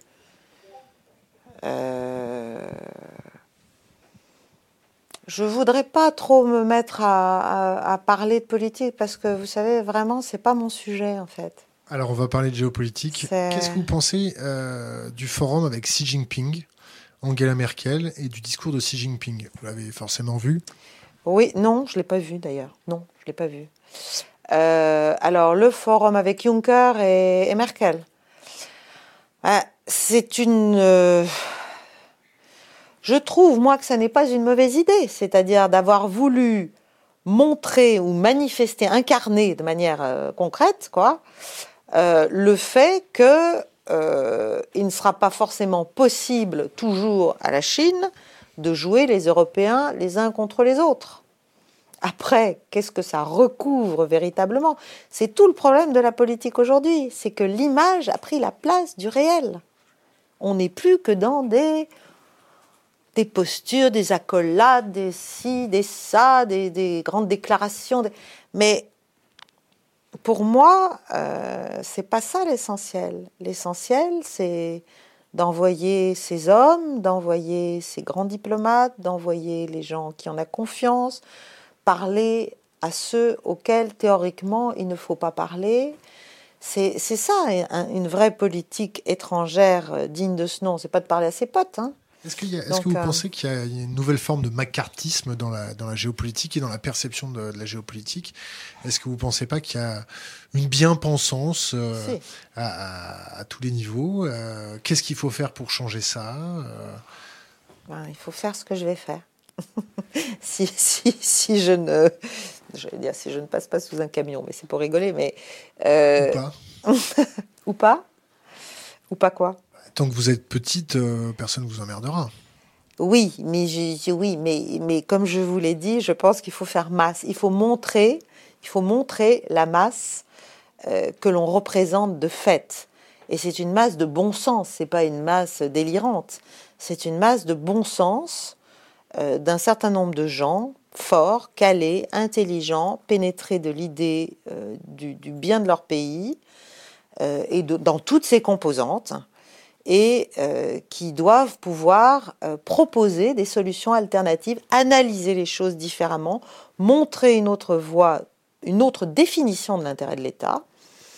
Donc oui, on est dans une bien-pensance totale, on est dans une chambre d'écho, c'est-à-dire c'est formidable, on est dans une bulle tout le monde se répond, tout le monde se répète, c'est narcisse, quoi. On est, on est, on est, on est là. Et bon, et c'est un peu le problème de, des structures euh, dites de réflexion stratégique. On va vous demander une piste pour solutionner le problème du terrorisme. Qu'est-ce qu'on fait pour solutionner le terrorisme? Non mais je ne suis pas, euh, je suis pas, euh, je suis pas Dieu.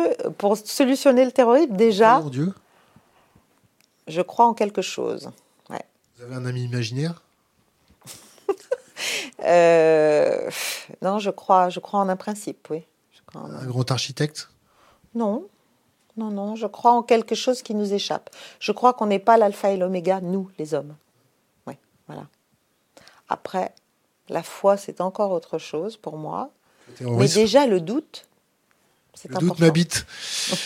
Euh, Donc, euh, le terrorisme, eh ben déjà, il faut, arrêter, il faut être cohérent. La cohérence, c'est le maître mot. Il faut être cohérent. Donc, on ne peut pas, de fait, appuyer peu ou prou euh, des groupuscules, des tendances, des mouvances, des idéologies qui prônent la, la destruction, en fait, des communautés euh, classiques, occidentales, euh, construites, culturelles, chrétiennes, en l'espèce, euh, et espérer pouvoir neutraliser ou assécher le terreau islamiste qui est dans notre pays, qui est clair et net maintenant dans notre pays, qui est totalement installé maintenant. Donc, et pas que dans notre pays, d'ailleurs. Voilà. Après, il y a tout un tas d'aspects sociaux, mais c'est pas c'est pas une question d'argent. hein. C'est une question d'autorité aussi là. Voilà. Il y a une question d'impunité, il y a une question de, il y a, il y a des- il y a multiples enjeux. Ce serait une politique vraiment globale. Ça porte sur la justice, ça porte sur tout, sur la défense, sur la sécurité, sur l'école. Sur la justice, on fait quoi? Bah, sur la justice, déjà, on applique nos lois. L'état d'urgence, c'est- c'est bien, c'est pas bien? Ça peut l'être. Bah, S'il le faut, ça peut l'être. hein. Pourquoi pas? Que ça passe dans la Constitution, c'est bien?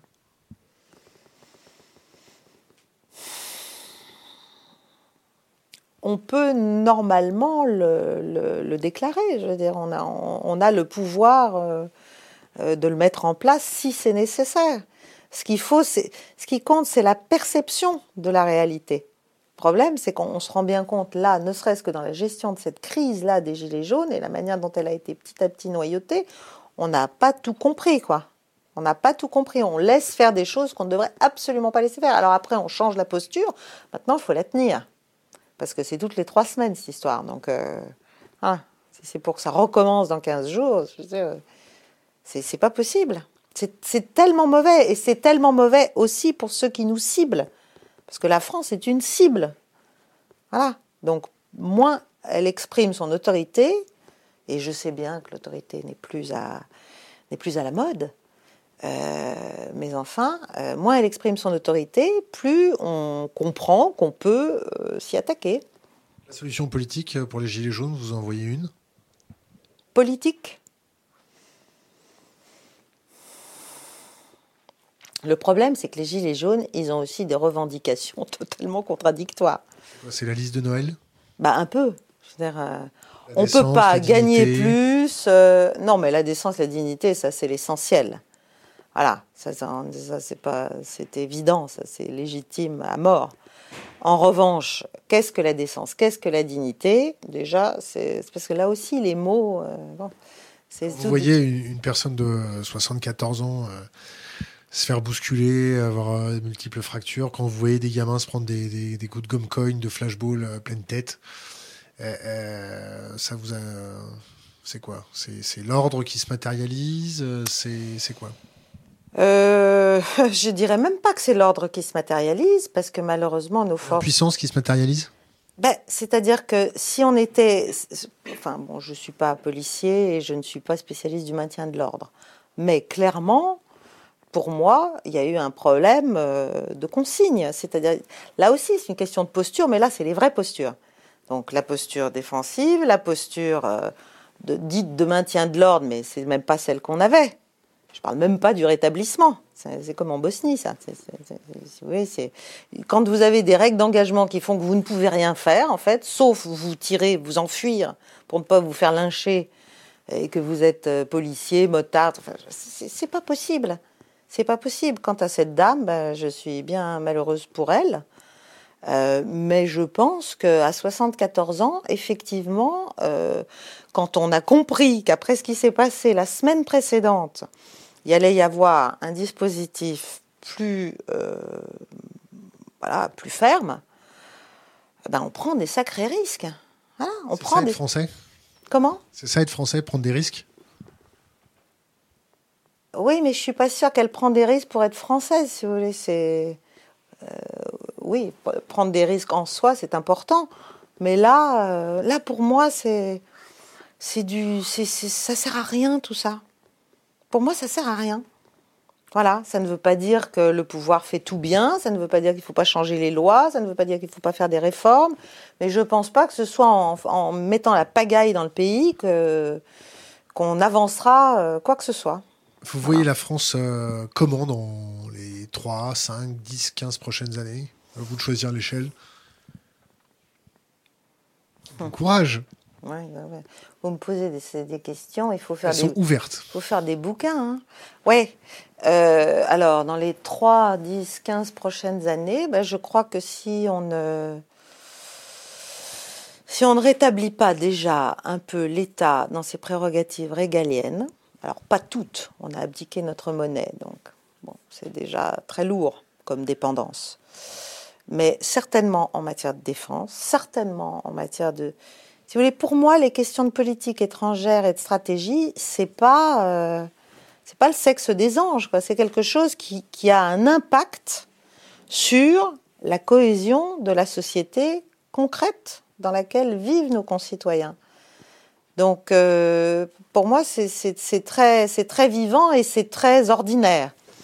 Donc, comment je vois la France? Je pense que si l'État, effectivement, ne se reprend pas en main, si on ne fait pas un certain nombre de réformes très urgentes, si on n'explique pas aux Français qu'ils ne pourront pas tout avoir pour rien, voilà, ça, ça va plus être possible.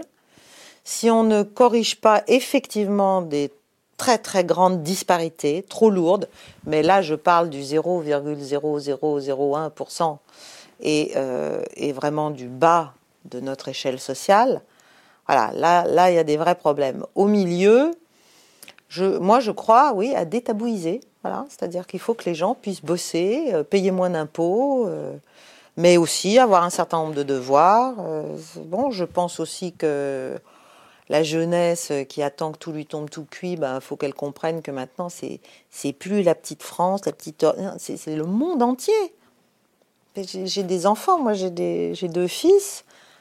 Euh, c'est compliqué même à eux de leur faire comprendre ça. C'est-à-dire une espèce de on est décontracté, quoi. La jeunesse européenne, elle est décontractée, mais les petits Chinois. la même, euh, la même jeunesse européenne. Eh, eh, vraiment. Eh, revenir à ça, les Français, comment on fait pour leur faire prendre conscience de, l'aspect géopolitique? Comment on fait pour leur communiquer quand, euh, des informations Comment on fait pour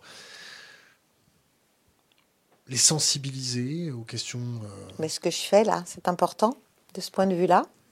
C'est pour ça que je le fais.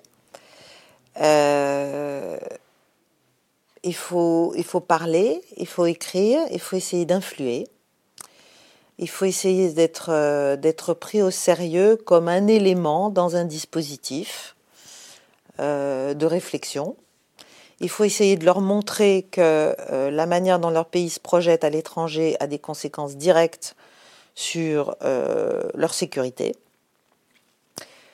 Euh, il faut traiter des enjeux qui paraissent plus intérieurs et, qui sont des enjeux pas seulement sécuritaires, qui sont des enjeux civils et civiques, euh, qui touchent à euh, la coexistence avec les religions, la laïcité, tout ça sont, sont des choses fondamentales. Donc il ne faut pas les nier, mais en même temps, il faut, on n'est on pas, pas un petit nuage. La France, elle a une histoire, quoi. Elle a, plus de mille ans d'histoire. Donc, on, ne doit pas se nier sous prétexte de, de rentrer dans le magma indifférencié européen qu'on nous propose. On on doit juste s'assumer. Les Allemands s'assument très bien. Très, mais si, ils s'assument de plus en plus. Ah ben, je vous le garantis. Voilà, même militairement. Les Japonais aussi, les, Russes, n'en parlons pas. C'est-à-dire, il y a une synthèse historique. Vous, prenez nos, programmes d'histoire. C'est quand même pathétique. C'est quand même pathétique. Voilà, on ne, on ne parle plus de rien. On ne parle plus de rien. Il n'y a plus de grandes figures. Mon Dieu, quelle horreur. Les grandes figures ont fait des morts. Ah, d'accord. Bah ouais, c'est sûr. Hein. oui, il y a eu des guerres. Oui, nous sommes construits sur des guerres. Les pays se construisent sur des guerres. Comment, vous voyez les, révolutions oranges? Ah, Les révolutions oranges. Alors, d'abord lesquelles? Quoi Ukraine 2004, Ukraine 2014, Ukraine. Euh, à vous de choisir. Euh, Géorgie. Euh, bah, Si vous voulez, euh, il est clair qu'après la fin de la guerre froide, euh, les États-Unis et les puissances européennes majeures sont entrés dans une phase euh, de, volonté, de, de projection, d'influence et d'accompagnement au départ de la prise de liberté des anciens satellites soviétiques, et puis après de changement, de modification de, l'écosystème euh, civil et politique de chacun de ces pays. Donc il s'agissait de mettre dans chacun de ces pays euh, des pouvoirs, des équipes en place qui euh, soient convergentes avec ce qu'on espérait faire de l'Europe élargie. Sachant que ce qu'on voulait faire de l'Europe élargie, c'est quelque chose qui s'oppose bien, bien nettement à la Russie, jusqu'à venir lui chatouiller les orteils. Ça a plus ou moins marché finalement jusqu'à l'Ukraine. Et l'Ukraine, bah, c'est pas passé.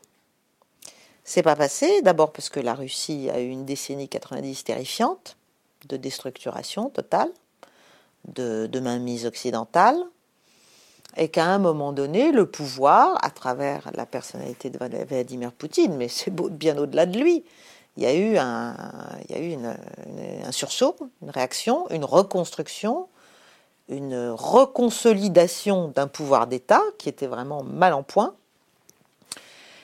Et donc, euh, quelque chose qui résistait finalement à cette offensive.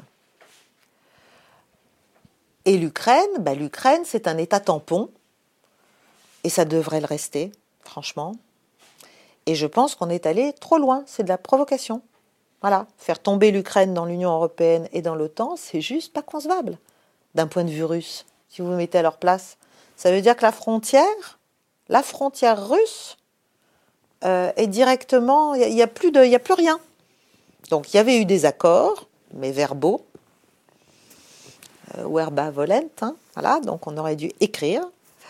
Euh, il y avait des accords pour que l'Ukraine reste, euh, reste neutre, d'une certaine manière, reste neutre.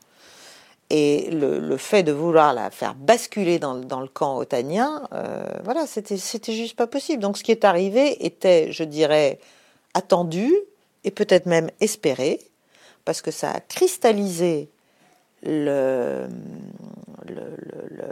la crispation et l'antagonisme américano-russe avec l'Europe au milieu, avec tous les anciens satellites évidemment qui eux, euh, en tout cas pendant longtemps, jusqu'aux dernières années, pour la plupart étaient farouchement anti-russes. Hein. alors maintenant, il y en a certains qui commencent à réfléchir différemment, mais peu quand même dans l'ensemble, si on regarde les Polonais, les Baltes, enfin. Donc là, il y, a tout, il y a tout un tas de petits chevaux de Troie américains qui ont tout à gagner, qui ont eu tout à gagner, un de l'Europe en termes économiques, deux de l'OTAN en termes sécuritaires, et qui sont devenus, euh, voilà, notre petit glacis, soi-disant. Sauf que, euh, là encore, quel est l'intérêt de notre ensemble européen par rapport à la Russie? Il est évident que la Russie est une puissance européenne. Elle est euro-asiatique, certes, mais toute sa partie développée est européenne. Et stratégiquement, si on voulait faire un, trépied stratégique, un tabouret stratégique, comme disait le général de la Maisonneuve. Un pinchard. Un quoi? Un pinchard. Qu'est-ce que c'est un pinchard? Un tabouret à trois pieds qui se plie. Ah ben voilà, un pinchard. Il se plierait pas trop celui-là. Euh, il est évident que l'Europe doit être le troisième pied, mais c'est l'Europe dans une dans une coexistence pacifiée avec la Russie. Or, qu'est-ce qu'on fait depuis euh, toujours? Et certainement depuis, depuis qu'on a quelqu'un en face qui dit euh, pas toujours oui, euh, eh bien, qu'est-ce qu'on fait? On, nourrit l'antagonisme par mille façons. La liste est longue. Voilà. Et l'Ukraine, ça a été la cerise sur le gâteau.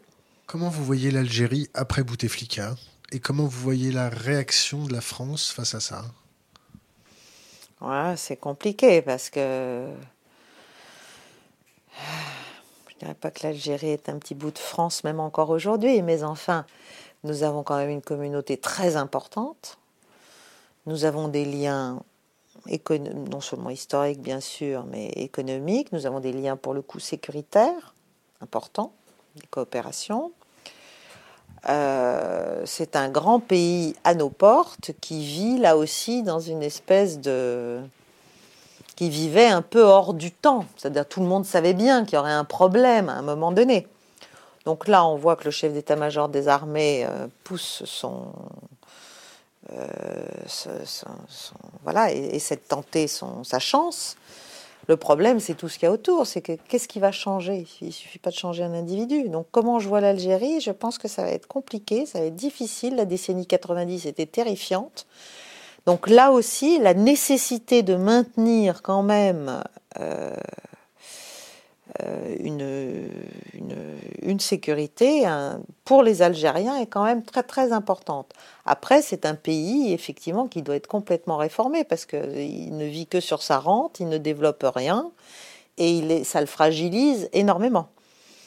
Donc, euh, je pense qu'il faut qu'on soit, nous, Français, extrêmement prudent. Mais moi, je crois à la souveraineté, c'est-à-dire on n'a pas à aller dire aux Algériens ce qu'ils ont à faire, aux Syriens ce qu'ils ont à faire, aux, Libyens ce qu'ils ont à faire, parce qu'un jour, on va venir nous dire ce qu'on aura à faire. Voilà. Ah ben oui, ça nous pend au nez. Hein. Parce que euh, l'Occident s'imagine qu'il a le, monopole de la, de la parole, de l'anathème et, du conseil. De la violence légitime. De la violence légitime et en tout cas de la vérité révélée en termes politiques parce que nous sommes la pointe de diamant, n'est-ce pas, de la démocratie mondiale, certes. Euh, d'accord, euh, c'est joli, c'est séduisant, mais la non-ingérence, ça existe. C'est pas fait pour les chiens, c'est dans la charte de l'ONU. Donc évidemment, tout le problème, c'est que depuis des décennies, les droits des individus, l'idée de la protection des populations, enfin, il y a eu tout un tas de concepts qui sont venus à l'appui, en fait, du régime change et de, et de l'ingérence. Voilà. Comment on fait pour résister au spin doctor euh, Comment euh, on, rend sa population plus aguerrie euh, aux techniques des spin doctors de la communication politicienne pour faire partir les peuples en guerre? Comment on fait? Vous pensez à la France ou vous pensez à certains États? Bah, Les spin doctors, ils ont des. spin doctors C'est des influenceurs euh, qui sont là pour essayer de créer une réalité. De créer une réalité, en fait. Des armes de destruction massive Par exemple. Par exemple. Mais alors, ça, c'est le, le type même de c'est le type même d'une d'une fake news, pour le coup, dont tout le monde savait qu'elle était fake. Donc, euh, si vous voulez, euh, il faut pas oublier. Sauf le mec qui tenait le fusil, non? Où? En Irak Oui. L'Irakien ou l'Américain qui est allé en guerre? Moi, si vous voulez, j'ai beaucoup de mal. J'ai beaucoup de mal avec ça parce que c'est tellement énorme. On sait très bien que la guerre d'Irak elle n'a pas été. On ne planifie pas les guerres trois mois avant ou six mois avant. Hein. Bon, la guerre d'Irak, elle a été planifiée sous Clinton. Ça a commencé dès 98. On planifie des années en avance dans les armées. Libye, ça a été planifié sous Chirac Non, ça je pense pas, non. Pour le coup, je pense pas. Mais nous, on est des grands rapides. Non, non. non, je plaisante. Je plaisante, mais je me détends un peu de temps en temps. Mais euh, l'Irak, c'est une vieille histoire. Donc après qu'on ait trouvé ce pauvre Colin Powell euh, qui a quand même euh, qui, a, qui, a, noirci son âme à tout jamais en se prêtant à ce jeu de la fiole de farine à l'Assemblée générale des Nations unies ou au Conseil de sécurité, je ne sais plus. mais tout était prêt. Mais c'est toujours comme ça. Le Kosovo, c'est la même chose. Le massacre de Ratchak, Sarajevo. Timisoara probablement, mais là j'étais petite, là il faut me joker. Je suis, je saurais pas dire vraiment. Euh, les, les, les, c'est la même chose pour l'entrée en guerre en Bosnie, c'est la même chose. Marc Allé 1, Marc Allé 2, bon, les enquêtes qui ont été faites sur la balistique. Mais il y a une vérité. Les attentats, les attentats euh, ou les, frappes chimiques en Syrie, c'est quoi? C'est vrai, c'est pas vrai Ça a existé, ça n'a pas existé? Il y en a peut-être qui ont été, vous voulez dire de la part du régime, parce que de la part des, autres, ça on le sait. Donc, euh, mais simplement on ne le dit pas, parce que le la fake news, c'est aussi le, contraste ou le défaut de ce qui n'est pas dit. Si vous ne présentez qu'une partie de la réalité, c'est comme Alep Est et Alep Ouest. Hein. bah oui, ah oui, il y a, Alep Est qui est en ruine, mais on ne dit pas qui est à l'intérieur, évidemment. Et Alep Ouest, en revanche, qui se prend des obus, on n'en parle même pas parce que ça n'existe même pas en fait. On ne veut pas que ça existe cette partie de la ville qui survit. Donc tout est comme ça. Tout est comme ça. Quand vous voulez faire entrer une population, il faut une indignation. Il y a eu des films là-dessus. Je sais plus, j'en avais vu un très bon avec, euh, pas Sean Penn, mais. Euh, bon, j'ai oublié. Euh, c'était, c'était le, ça se passait justement au Kosovo. Bon, la manière dont on construit la réalité pour les opinions publiques, euh, internationale, et en tout cas ce qu'on appelle la communauté internationale, c'est-à-dire globalement euh, les pays occidentaux euh, et ceux qui les suivent.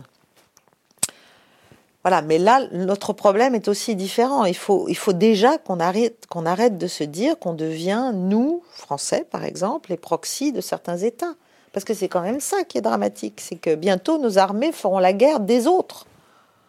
Le ménage des autres? Non, pas le ménage. Nos armées ne font pas le ménage des autres. Question d'Internet. Que pensez-vous de la question du soft power avec par exemple le cinéma d'Hollywood? C'est une évidence. Oui, bien sûr, ça existe, mais ça, c'est l'influence normative. Mais vous aurez bientôt les Indiens qui font la même chose, les Chinois le font aussi. Enfin, je veux dire, euh, après, c'est une question de puissance, une question de, moyens aussi, énormément. Mais en France, on résiste un peu quand même. Vous connaissez un peu la Suède? Euh, J'y ai toute une branche de ma famille, mais je n'y suis jamais allée. C'est un très bon pays. Je sais. Est-ce que vous avez suivi les manœuvres militaires suédoises récentes? Non. Dites-moi. Non, non, juste une question comme ça. Euh, ça, se balade un peu en ce moment. Oui. Est-ce que vous voyez un sujet que vous voulez aborder avec nous? Sur la géopolitique, sur par exemple la finance euh, Vous n'avez pas parlé de, l'extraterritorialité du droit américain? C'est un très bon sujet. Il y aurait tellement de choses dont on pourrait parler encore. Mais oui, bien sûr, bah, l'extraterritorialité, ça, ça c'est aussi quelque chose qui doit, qui doit être vraiment combattu. Mais là aussi, on est dans une situation où on n'ose pas. Quand on voit la manière dont on s'est retiré de l'Iran, dont Total, quand même, qui est un bout de France, a vendu ses parts justement aux Chinois sur South Pass. Enfin, c'est là, il y a des choses qui sont, pour moi, qui sont absolument insupportables. Alors on me dit, oui, mais bien sûr, mais nous risquons de telles amendes, nous risquons ci, nous risquons ça. Bon, on a certes fait à l'échelle européenne un véhicule, ce qu'on appelle une espèce de véhicule pour contourner un peu les mécanismes de sanctions. Je ne sais pas ce que ça va donner, parce que ça m'a l'air d'être une sacrée usine à gaz. Je ne sais même pas si les Iraniens, euh, qui eux-mêmes ont des problèmes, euh, sauront s'en servir. Ils sont bien rodés, euh, ça. Ouais, non, ils sont pas encore bien rodés du tout à ce système qui est mis en place. Non, c'est un vrai sujet, mais il est certain que tant qu'on n'aura pas mis euh, j'allais dire, les deux points sur la table pour dire ça suffit. Euh, Vous trouvez que Macron est en train de le faire là? Non, pas particulièrement. Pourquoi il le ferait comment? Non, non, non, ah non, non, non, mais ça c'est... Non, parce que c'est un risque politique très important. Mais pour moi, euh, c'est en prenant des vrais risques. et on a là, on a quand même un momentum très important depuis que Trump est arrivé au pouvoir on a quand même quelqu'un qui nous explique tellement, tellement bien et tellement nettement les choses, même s'il a de bonnes idées, parce que vous vous souvenez que quand il est arrivé euh, au pouvoir, il avait proposé un vrai reset avec la Russie, il, il avait compris en fait que la Chine allait se servir. Ben ouais, mais il avait compris, et il a compris clairement que la, Chine allait se servir de la Russie, allait essayer de récupérer la Russie dans son giron, et il s'est dit, on va peut-être quand même essayer de, de faire en sorte que ça ne se produise. Moi, je crois que c'est ça. C'était ça l'idée. Je ne sais pas si c'est la sienne, si on l'a lui a soufflé, si son équipe originelle avait ça comme idée en tête. En tout cas, tout le monde lui a sauté dessus. Ça risquait de mettre à bas juste, effectivement, tout le, tout le discours et évidemment tous les marchés colossaux d'armement et de construction et de, bon, qui sont derrière la, diabolisation de la Russie. ne serait-ce que par rapport à l'Alliance Atlantique, mais, mais, mais, pour tout, dans tout un tas de domaines.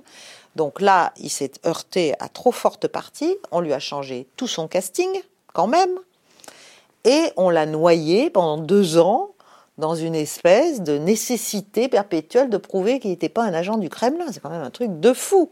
Vous avez vu le, la, conclusion du, la, conclusion du, rapport sortir on a y a trois pages. Ouais, on n'a pas eu les 420 pages de, Non, mais ça, on les aura pas.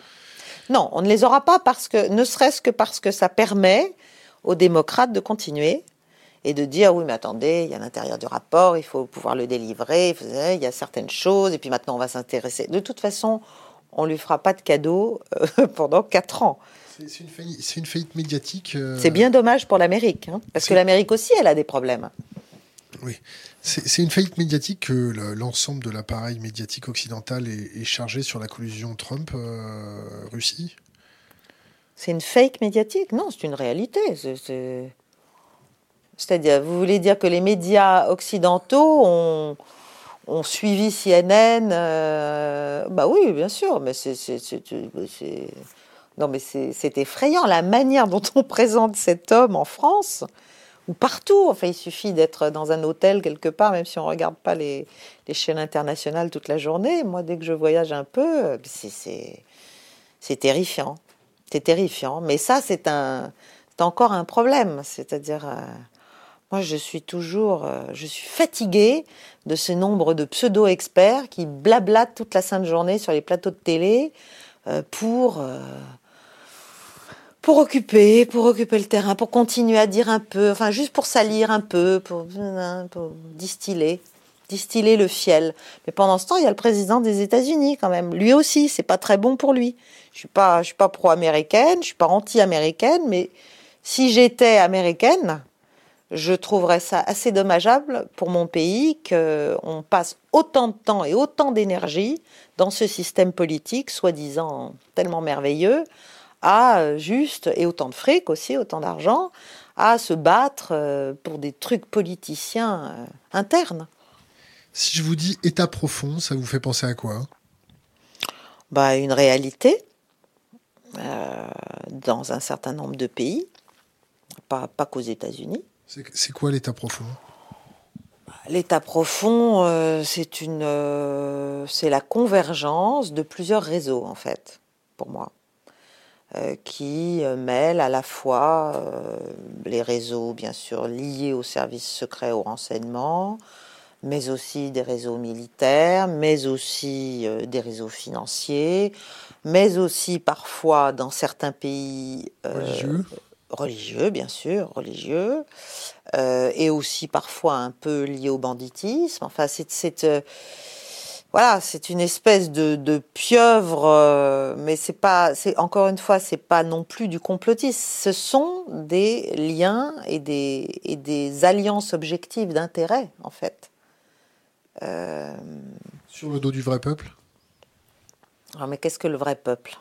Celui qui gagne euh, pas grand-chose, qui veut jouer dans les règles du jeu, euh, qui veut avancer son petit bout de gras gentiment, euh, et qui constate les ravages que l'État profond et la politique prédatrice sur les ressources ont fait à la planète Oui, mais ça c'est vrai, mais c'est pas nouveau non plus. là, ça prend peut-être des proportions. Ça prend des proportions parce qu'il y a une accélération, parce que la technologie s'en mêle aussi, parce qu'il y a parce qu'il y a une déshumanisation globale des choses, des phénomènes, des, des process, parce que parce qu'on sait très bien, même en France, que d'ici 10-15 euh, ans, il y aura quand même un petit tiers de notre population active qui en fait sera devenue économiquement inutile. Donc c'est un vrai sujet ça. Mais ça, c'est le sujet aussi de, des transformations technologiques, c'est le sujet du transhumanisme. Enfin, ça, c'est encore, euh, ça pourrait faire l'objet euh, d'un autre débat tout entier. On arrête la punition ou on pose encore quelques questions? Moi, je vais bien, moi. Donc, si vous en avez d'autres. Ah, c'est long comme le bras, d'ailleurs. des, listes de questions. Je ne me sens pas punie, d'ailleurs. merci. non. Euh, euh, on, en pose une petite dernière. Uh-huh. Euh, la politique moyenne-orientale avec Israël, le, fait que toute la région soit, soit déstabilisée. je vais vous poser une question qui va sembler très conne On fait comment pour pacifier tout ça? On emmène l'armée sur le terrain, euh, on fait euh, une autre Afghanistan, on fait quoi? On leur, on leur, coupe les vivres, euh, on fait quoi? On arrête de leur fournir des armes, on arrête de leur envoyer de l'argent, on fait quoi? couler. Bah, oui, on ne, on ne combat pas on ne combat pas avec des élastiques et des frondes là-bas. Hein. Donc il y a bien des armes, déjà. Il y a de la formation. Israël achète des armes aux États-Unis. Mais il n'y a pas qu'Israël. La question, c'est ce qui est quand même assez frappant et sur lequel on, ne parle pas finalement, ou très peu, c'est la collusion qui est maintenant ouverte au nom de la jeunesse euh, d'un prince saoudien héritier et euh, de la jeunesse du gendre d'un président américain euh, qui a des affiliations bien sûr israéliennes, il y a une collusion ouverte, assumée, revendiquée entre les pays sunnites, et pas, pas les moindres, l'Arabie saoudite, et Israël. Ce qui était quand même pas le cas euh, depuis toujours. C'est des sémites. Ah ben ça, non mais d'accord. Non, sunnite, sunnite j'ai dit. Hein. Arabie saoudite et Israël, c'est des sémites. mais bien sûr. Non mais bien sûr. Mais enfin, euh, jusqu'à présent, euh, Israël était censé euh, se, protéger du monde arabe dans son ensemble. Or, là, on voit bien que le lien est net maintenant. Le lien Tel Aviv, Washington, Riyad ou Riyad, Washington, il est clair, il est voilà. Et, donc, on a un vrai problème. On a le problème de la guerre du Yémen, on a le problème de on a le problème de l'Iran. Alors là aussi, je pense qu'il y a peut-être un mot à dire sur la Solution, on a peut-être la solution avec l'Iran. Qu'est-ce que vous pensez Qu'est-ce que vous pensez de donner l'arme nucléaire à l'Iran pour pacifier la région? Pacifier, je ne sais pas. Il faudrait déjà qu'elle se calme. Euh, moi, je pense que euh, il faut pas oublier que l'arme atomique c'est une arme de sanctuarisation. Voilà.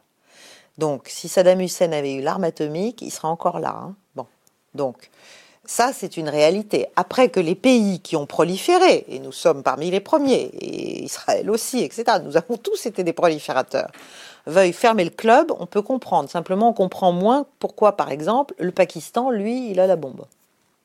Alors là, en, termes de, menaces sécuritaires, c'est quand, euh, c'est quand même assez angoissant, le Pakistan. Moi, ça m'angoisse beaucoup plus que l'Iran, personnellement. Ensuite, la rivalité Iran-Israël pour moi, elle n'est pas militaire, parce que c'est vraiment euh, l'éléphant et la souris, quoi, euh, militairement. Bon, elle est, c'est bien plus important que ça, parce que finalement, alors. Qui est l'éléphant, qui est la souris? Ben, l'éléphant c'est Israël et la souris c'est l'Iran en termes en termes de défense, en termes de, de capacité de frappe, de capacité de représaillement. Le vrai problème, c'est que les Iraniens et les Israéliens sont les mêmes. Et c'est un général du Shin Bet dont j'oublie toujours le nom, mais on le retrouve sur le net, qui il y a quelques années avait été, interviewé, je me souviens plus dans quel cadre, et il a dit trois quatre lignes que j'ai quelque part, disant le danger d'Israël n'est pas militaire, le danger c'est qu'ils sont comme nous, très éduqués, très intelligents, culturellement très ancien, enfin avec une histoire, bon. Euh, industriellement, mais si, mais si. Et donc, c'est ça, la concurrence, elle est là. Pour moi, elle est là. C'est-à-dire que le jour où l'Amérique change son fusil d'épaule, ce qui peut arriver, parce qu'elle le change aussi de temps en temps, ou elle le diversifie, et elle l'a fait en Iran pendant des années, et se dit maintenant je mise sur l'Iran parce que l'histoire de l'extraterritorialité c'est clair. Il s'agit de congeler le marché iranien jusqu'au moment où ils ont décidé que c'est pour eux. Voilà. Donc, ça, c'est un avantage concurrentiel. Voilà, leur extraterritorialité leur sert d'avantage concurrentiel.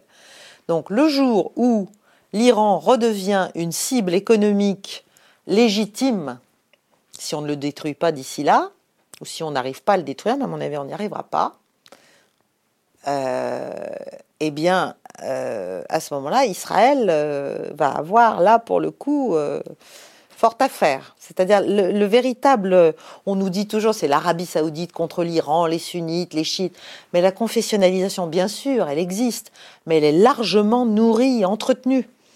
Elle est, nourrie parce qu'elle sert à masquer d'autres problèmes, des problèmes énergétiques, des problèmes euh, politiques, et voilà. On arrive euh, à la fin. Oui. Euh, vous avez trois livres à conseiller à notre communauté ah, j'aurais dû y penser. Oui. Euh... J'oublie le titre du dernier de Bray. Non, pas le dernier, l'avant-dernier. Alors, il y a Compte à rebours du Védrine, son dernier. Il y a un vieux bouquin, mais tout y est sur l'Eurasie, sur la domination de l'Eurasie euh, du côté américain, qui est le livre de Zbigniew Brzezinski qui s'appelle Le Grand Échiquier ça c'est à lire. La guerre hors limite de mes deux colonels chinois, dont j'ai oublié les noms. Euh, qu'est-ce que je pourrais vous conseiller d'autre? Et l'avant-dernier de Bray qui dit pourquoi, pourquoi on est devenu américain ou comment on est devenu américain? Je me souviens plus du titre. Voilà. Qu'il lit ça et puis un jour je vais peut-être arriver à terminer le mien. Est-ce que vous avez un conseil pour les jeunes générations? Une bouteille à la mer, quelque chose d'impérissable, quelque chose qui va rester sur le, réseau? Douter et voyager. Caroline Galacteros, merci. Je vous en prie, c'était un plaisir. Plaisir partagé.